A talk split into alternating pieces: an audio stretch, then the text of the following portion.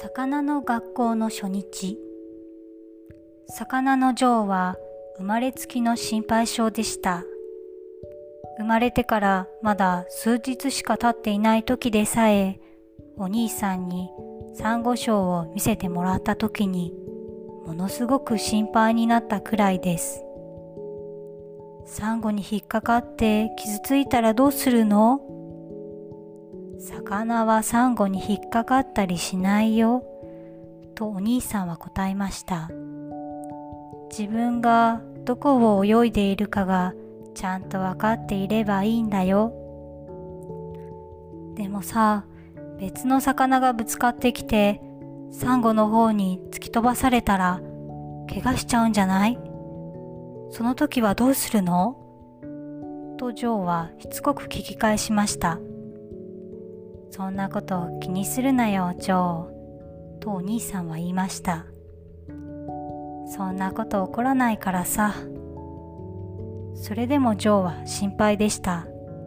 サメとかクラゲとかナンパ船とかもちろん人間とか心配の種はつきません。他の魚のことも心配でした。他の魚が心配していないことが心配なのでした。時々心配のあまり自分の心臓がくるくる回りどんどん早く回っていくような気になるほどでした。心配してばかりいるのは辛いことです。しかもジョーはもうじき魚の学校に通うことになっていました。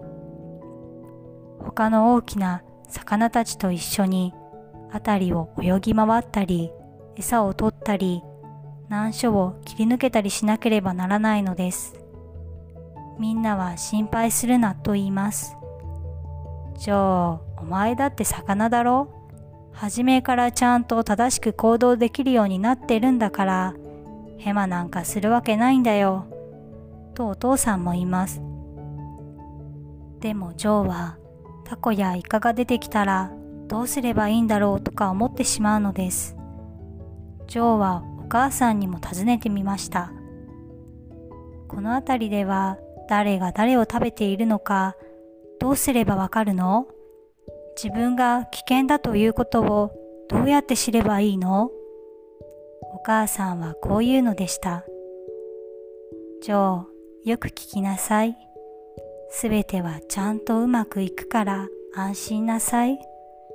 明日の朝、海に光が差し込んできたら、魚の学校がこの辺りを通りかかるから、お前もその仲間に入ればいいんだよ。そしてみんなと一緒に泳ぎ回り、餌を取ったりすればいいのよ。こんなことは何百年前からやってきたことなんだから、とにかく落ち着いてやりなさい。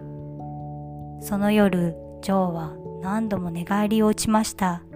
よく眠れないのです。寝坊したらどうしよう。寝過ごして魚の学校が通り過ぎてしまったらどうしよう。心配のあまり、その夜はほとんど眠れませんでした。次の朝、光が海に差し込むと、500匹ほどの魚たちがジョーの住処の辺りを通りかかりました。ジョーはいやいやその仲間に入りました。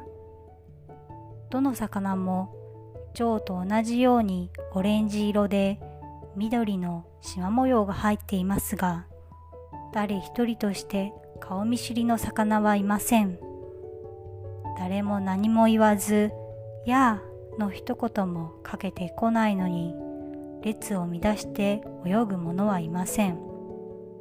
しかもどういうわけか女王も自然とそれに溶き込んでいるのです。どこに向かって泳ぐのかいつどこで何を学べばいいのかいつ泳ぐスピードを上げたり下げたりすればいいのか自然とわかるのです。背後左右の魚との感覚の取り方もちゃんとわかります。こうして1時間も泳いでいましたが全く心配することはありませんでした。魚の学校の初日を終えるとジョーは笑顔で帰ってきました。どうだった？とお父さんは聞きました。初日をどうにか乗り切ったかい？今日はすごかったよ。とジョーは答えました。でもすぐに心配が頭をかすめて言葉が途切れました。でも明日が今日とは違ったらどうしよう。ジョーはじっとお父さんを見つめもう少しよく考えてみました。すると答えがわかりました。明日は今日と違うかもしれない。でも心配したって仕方がないのです。そしてそれが魚の学校の初日からジョーが学んだ一番の教訓でした。